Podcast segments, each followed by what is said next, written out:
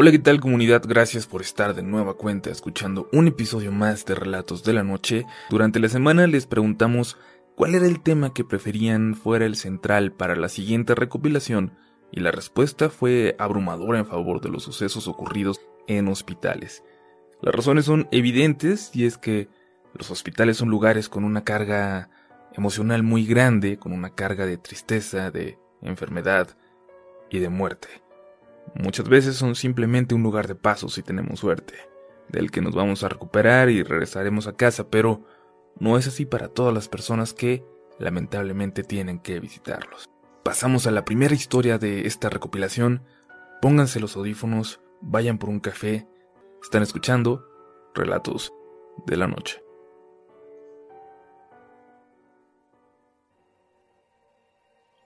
Voy a compartirles una de las experiencias más extrañas de mi vida. Algo que ya saben las personas más cercanas a mí y algunos miembros de mi familia. Todo sucedió cuando yo tenía seis años y estuvimos involucrados en un accidente bastante fuerte en una carretera en Sinaloa. Yo iba dormido, en los brazos de una tía que apenas tenía 16 años de edad. Más atrás, en el mismo camión, iban otros tíos. De pronto el autobús en algún punto sufrió un grave accidente. Se volteó. Salió de la carretera. Yo desperté lleno de dolor cuando un paramédico me atendía. Estaba afuera del autobús y no sabía cómo había llegado ahí. Y vi mucho dolor alrededor. Vi gente que había fallecido. Por alguna razón yo preguntaba por mi mamá, aunque ella no iba en el camión con nosotros. En ese momento no supe decir con quién iba y no llevaba nada que me identificara. Me subieron a una ambulancia junto a otra persona que parecía haber salido ilesa. Por lo que entendí después, el hospital del poblado más cercano estaba llenándose con todos los heridos de gravedad. A mí me llevarían a la clínica muy pequeñita de otro pueblito a unos cuantos kilómetros. Cuando llegamos, el lugar parecía más una tienda por su tamaño que una clínica, y tardaron unos minutos en que un doctor que parecía haber estado dormido saliera a abrir nuestra puerta. Al parecer no atendían muchas emergencias ahí. Revisó al señor que iba con nosotros y este luego se marchó en una patrulla que pasó por él. Quería volver al lugar del accidente. A mí me revisó el doctor y cuando le dijeron cómo me habían encontrado, se sorprendió de que yo tuviera golpes tan leves. Un policía que llegó casi junto a nosotros me pidió mi nombre y me preguntó con quién viajaba. Me dijo que encontraría a mi familia y que intentara descansar. El médico se quedó conmigo un rato más y me llevó a una habitación. Me dijo que lo único que podía ofrecerme era un lugar en una de esas camillas para que durmiera hasta que alguien volviera por mí. Sin decir nada, me subí a la camilla que estaba junto a la puerta, y él cerró la habitación. Al parecer no prendió la luz para no despertar a la mujer que estaba durmiendo al fondo, a dos camillas de distancia de mí. Yo estaba muy asustado. Temía por mi familia, pero pronto dejé de pensar en mí, pues la mujer comenzó a llorar. Me dio pena preguntarle qué tenía. Ella tan solo lloraba. Por la luz que entraba del pasillo alcancé a verla de espaldas, en posición fetal, con su batita azul de hospital. Estaba por quedarme dormido cuando escuché una conversación en el pasillo. Por alguna razón hizo que la mujer llorara más fuerte, casi como si quisiera que la escucharan. La conversación cayó, pero la mujer continuó llorando. Yo ya me había dado vuelta hacia la pared, pero me preocupé un poco por la mujer. Me giré hacia ella y vi que estaba sentada sobre la cama. Estaba oscuro, pero podía reconocer su silueta sin problemas. Giró su cabeza hacia mí. Por alguna razón me dio pena que notara que yo la estaba viendo llorar y cerré los ojos en ese momento. Quise fingir que dormía. Entonces ella se cayó. Se paró y escuché sus pies descalzos correr hasta la camilla a mi lado. De hecho, rechinó un poco cuando se subió y se acostó ahí. Escuchaba su respiración muy cercana a mí y luego comenzó a llorar de nuevo. Lloraba muy cerca de mí. Las camillas no estaban tan cerca una de otra, pero sentía que lo hacía a unos centímetros de mi rostro. Luego se volteó. Escuché cómo se movía la camilla. Se había puesto espaldas a mí y entonces abrí los ojos por un momento. Ahí estaba ella, acostada de espaldas. Solo podía ver su pelo ondulado, largo, y esa batita azul. Pero entonces, su llanto se volvió cada vez más fuerte, y ahora con quejidos de dolor. Le pregunté que si estaba bien, pero no me respondía. Y afuera, de nuevo, dos personas estaban conversando. Me levanté y salí al pasillo para pedirles ayuda. Quizás eran doctores, pensé, pero no los vi. Caminé un poco y llegué hasta la recepción. Estaba completamente sola, cerrada. Entonces regresé y me dirigí al fondo del pasillo. Ahí había una puerta de madera entreabierta. Salían unos ronquidos desde dentro. La abrí y prendí la luz. El médico estaba durmiendo en un silloncito y dejó de roncar al notar que la habitación se iluminaba. Se volteó hacia mí y me preguntó si estaba bien. La señora no deja de llorar, le dije. Parece que algo le duele mucho. Se levantó, tomó la cobija con la que estaba tapado y me acompañó de vuelta hacia la sala de las camillas. Cuando llegamos prendió la luz y no había nadie. Tan solo me dijo, voy a dormir aquí. Vamos a dormir con la luz prendida, ¿está bien? Fue lo único que me dijo y yo, en mi inocencia, entendí. Me acosté en la camilla mirando hacia la pared y él se acostó en la contigua. Ya no escuché nada. Y por la mañana, mientras esperábamos al oficial que había dicho que pasaría por mí, tan solo me confirmó que no había nadie más en la clínica con nosotros esa noche. Mis tíos estaban golpeados, pero bien. Mi tía más joven fue la que sufrió más lesiones por haberme protegido pero gracias a Dios también se recuperó muy pronto. Tardé meses en platicarles lo que me ocurrió esa noche, en ese lugar.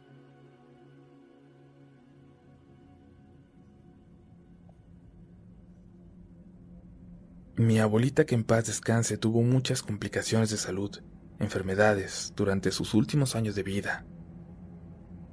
Recuerdo que yo era una de las pocas nietas con la edad suficiente para entrar a visitarla a su cama, al menos por un ratito cuando estaba hospitalizada. Alguna vez ocurrió algo muy extraño, que mi papá y mis tías le achacaban a los delirios que le producía su enfermedad, pero yo no estoy tan segura. Cuando se quedó sola en el cuarto, donde había otras dos camas, le llamaba a la enfermera diciéndole que una señora flotaba por la habitación, que se ponía justo arriba de ella, mirándola desde el techo. La enfermera no le hacía mucho caso, aunque sí nos lo comentó a los demás cuando entramos a verla, quizás para prepararnos para las alucinaciones y las palabras sin sentido que nos podría decir. Cuando entramos, ya estaba una señora mayor en la cama de al lado. También estaba con ella un familiar y una enfermera. Como les dije, los demás no le hicieron caso, pero yo sí le pregunté al respecto. Aunque me advirtieron que no lo hiciera, aproveché para preguntarle cuando una de mis tías dejó la habitación para dejar que pasara alguien más. Aquí viene lo que más llamó mi atención. Cuando me describió a la mujer, dijo que era una señora muy, muy morenita, con el pelo chinito, esponjado como de negrita, absolutamente blanco. En ese momento llegó otra tía y me pidió que saliera para que pudiera entrar alguien más. Me despedí de la abuela y salí. y cuando me dirigí a la sala de espera, se emparejó a mí la enfermera que estaba en la cama de al lado, una chica muy muy joven que no había visto antes, tan joven que de hecho se veía casi de mi edad. No pude evitar escuchar lo que te contó tu abuelita. No lo tomes a mal, pero ¿te puedo comentar algo? Le respondí que sí. Mira, a lo mejor es una casualidad, pero la señora que describió tu abuela, la que dice que vio, es idéntica a una señora que estuvo mes y medio en el cuarto hasta que falleció hace una semana. Por un momento pensé que tu abuelita la habría visto en vida y que ahora estaba alucinando con ella, pero acabo de confirmar aquí en el registro. La señora murió varios días antes de que tu abuelita llegara. Me quedé callada. No sabía qué responder. Y creo que la enfermera se dio cuenta de que quizás había mencionado detalles que no le correspondía compartir. Bueno, me dijo, solo te lo quería compartir para que no pienses que tu abuelita se está volviendo loca ni nada. Nos pasan muchas cosas así en el hospital. Y qué bueno que tú sí le creas. Mi abuelita vivió varios años más y nunca más volvió a contar algo extraño, ni a tener alucinaciones. Siempre estuvo segura de que lo que había estado viendo en esa habitación era real.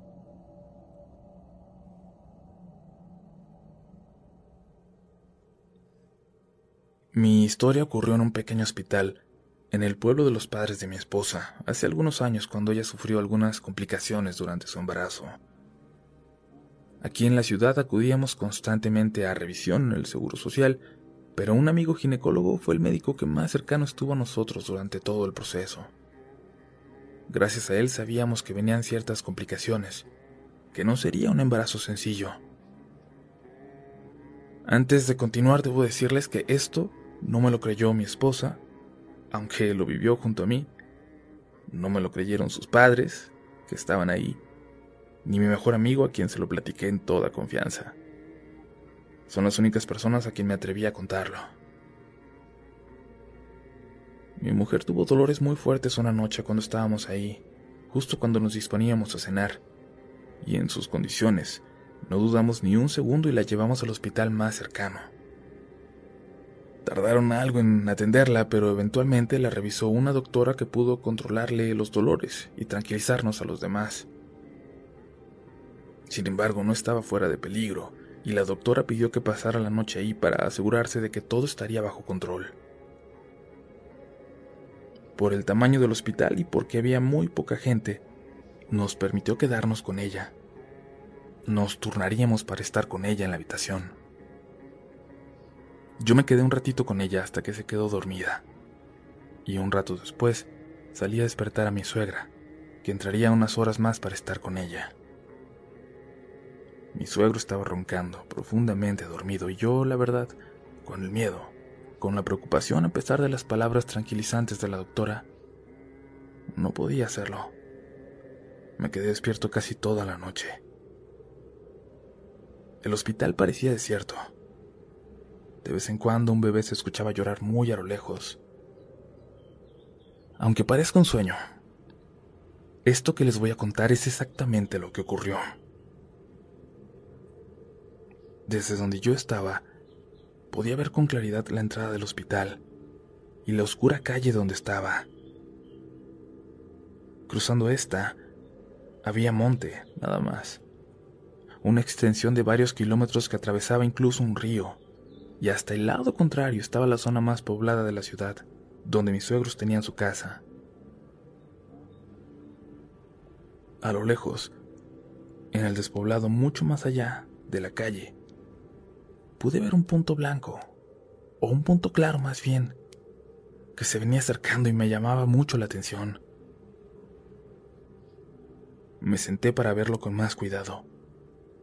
Luego incluso me paré y caminé unos pasos hacia la puerta para ver qué diablos era. Era un puntito que se hacía más claro y más grande cada vez. En cierto momento, cuando estaba lo suficientemente cercano, pude reconocerlo. Era una cara, un rostro pálido que parecía flotar y venía acercándose en la oscuridad de ese baldío de mantorrales infinito hacia la calle. Pude verlo con más claridad cuando se acercó a la lámpara de la calle frente al hospital.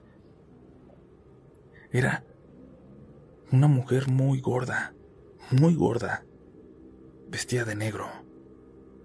Venía corriendo pesadamente hacia el hospital. Parecía estar mojada y cuando cruzó la calle se colocó un pequeño velo negro sobre la cabeza. Se cubrió el rostro antes de llegar. Perdón, perdón, ya llegué, me dijo mientras se cruzó conmigo y se dirigió hacia el fondo del hospital, sin recibir una sola pregunta o mirada de la malhumorada mujer de la recepción. Esta señora de negro iba completamente empapada.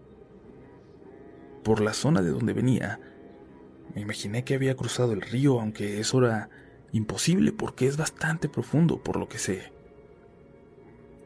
Pero la mujer incluso dejó sus pisadas mojadas, marcadas claramente en el piso. Se perdió en el pasillo y se adentró en el hospital. Y por alguna razón me aterraba.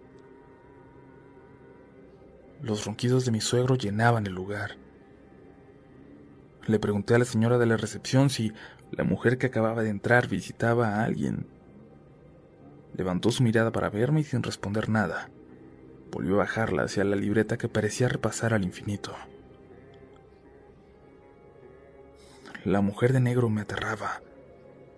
Provocaba en mí algo muy extraño como un dolor profundo en el corazón, pero no físico.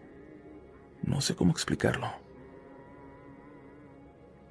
Caminé apresuradamente hasta el cuarto de mi esposa. Mi suegra dormía junto a ella e intencionalmente hice ruido al entrar para que despertara. Disculpe por despertar la suegra. Me preocupé de repente y quise venir. Sabe, no me gustan los hospitales porque... bla, bla, bla. Le hice plática hasta que noté que le espanté el sueño y salí del cuarto prometiéndole un café en unos momentos. Cuando salí, escuché de nuevo el llanto del bebé, en algún cuarto cercano que no podía identificar. Y luego la voz de esa mujer, inconfundible, la voz de la mujer de negro. Ya, ya, ya, todo va a estar bien, decía. El bebé se cayó de repente y yo... Yo me moría de miedo. No podía explicarlo. Y empecé a recorrer los cuartos contiguos hasta que una enfermera me pidió que saliera hacia la sala de espera, diciéndome que no podía andar deambulando por ahí. Le pregunté si había un bebé enfermo cerca, que por favor lo revisara porque escuchaba como que estaba mal, como si necesitara algo. Y la enfermera me regañó y me empezó a decir que ella sabía cómo hacer su trabajo. Me sentí muy mal. El bebé ya no lloraba y no sabía cómo comprobar que esa mujer horrible no estuviera con él. Fui por el café de mi suegra y regresándose a la habitación hice como que estaba confundido para poder mirar en las habitaciones cercanas. Lo único que se seguía escuchando por todo el hospital eran los ronquidos de mi suegro. Dejé el café y regresé a la sala de espera, desanimado, con el corazón triste, adolorido. No podía dejar de pensar en el llanto de esa criatura. Me acosté en un sillón junto a mi suegro y de alguna manera, de alguna extraña manera, me quedé dormido al instante, pero con los ojos entreabiertos. Fue terrible porque mezclaba los sueños que tenía con ese pasillo de hospital frente a mí. Entonces, vi pasar por ese pasillo donde yo estaba a la mujer de negro. Me miró, incluso se agachó un poco como para darme un mejor vistazo, para verme de cerca. Luego siguió caminando y de la mano llevaba a un muchacho. Un niño quizás que no pasaría de unos 12 o 13 años. Apúrate, le dijo, que ya vamos tarde. Y así, hablándole, salieron como si nada del hospital. Como pude, volteé la cabeza ya despertando y los vi cruzando la calle hacia la oscuridad del terreno de enfrente. Y se perdieron en ella. En ese segundo el bebé comenzó a llorar nuevamente y algo en mí, de alguna forma, se tranquilizó. Estaba soñando todo. Estaba alucinando. Eso pensaba cuando, en ese momento, un señor de intendencia, un ancianito, llegó al pasillo quejándose de la gente cochina y empezó a secar con un trapeador las pisadas mojadas que había dejado a la mujer. Y cuando pasó la misma enfermera, le pregunté si alguien acababa de fallecer. Nuevamente recibí una mirada de enojo y se retiró sin responderme. Pero el movimiento de médicos y enfermeros corriendo de un lado a otro unos minutos después me hizo pensar que sí, que quizás había pasado algo. Nadie me ha creído nunca esta historia. No me creen que haya pasado, o bien me dicen que malinterpreté quizás los detalles de una noche extraña. Pero yo sé con quién me topé esa noche y quién llegó de ese río en la oscuridad. De forma rara, mi mujer no volvió a tener complicaciones, y a cinco años mi hija jamás ha tenido más allá de una gripe muy leve. Curiosidades, ¿no lo creen? Muchas gracias, y me encantaría saber si alguien logra creer algo de mi historia. ¿No se merece tu familia lo mejor? Entonces, ¿por qué no los mejores huevos? Ahora, Egglands Best están disponibles en deliciosas opciones. Huevos clásicos, de gallina libre de jaula y orgánicos de Egglands, que ofrecen un sabor más delicioso y fresco de granja que le encantará a tu familia. En comparación con los huevos ordinarios, Egglands Best contiene la mejor nutrición como 6 veces más vitamina D, 10 veces más vitamina E y el doble de omega 3 y B12. Solo Egglands Best. Mejor sabor, mejor nutrición, mejores huevos. Visita egglandsbest.com para más información.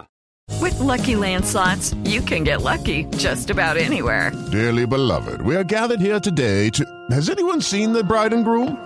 Sorry, sorry, we're here. We were getting lucky in the limo and we lost track of time. No, Lucky Land Casino, with cash prizes that add up quicker than a guest registry. In that case, I pronounce you lucky. Play for free at LuckyLandSlots.com. Daily bonuses are waiting. No purchase necessary. Void where prohibited by law. 18 plus. Terms and conditions apply. See website for details.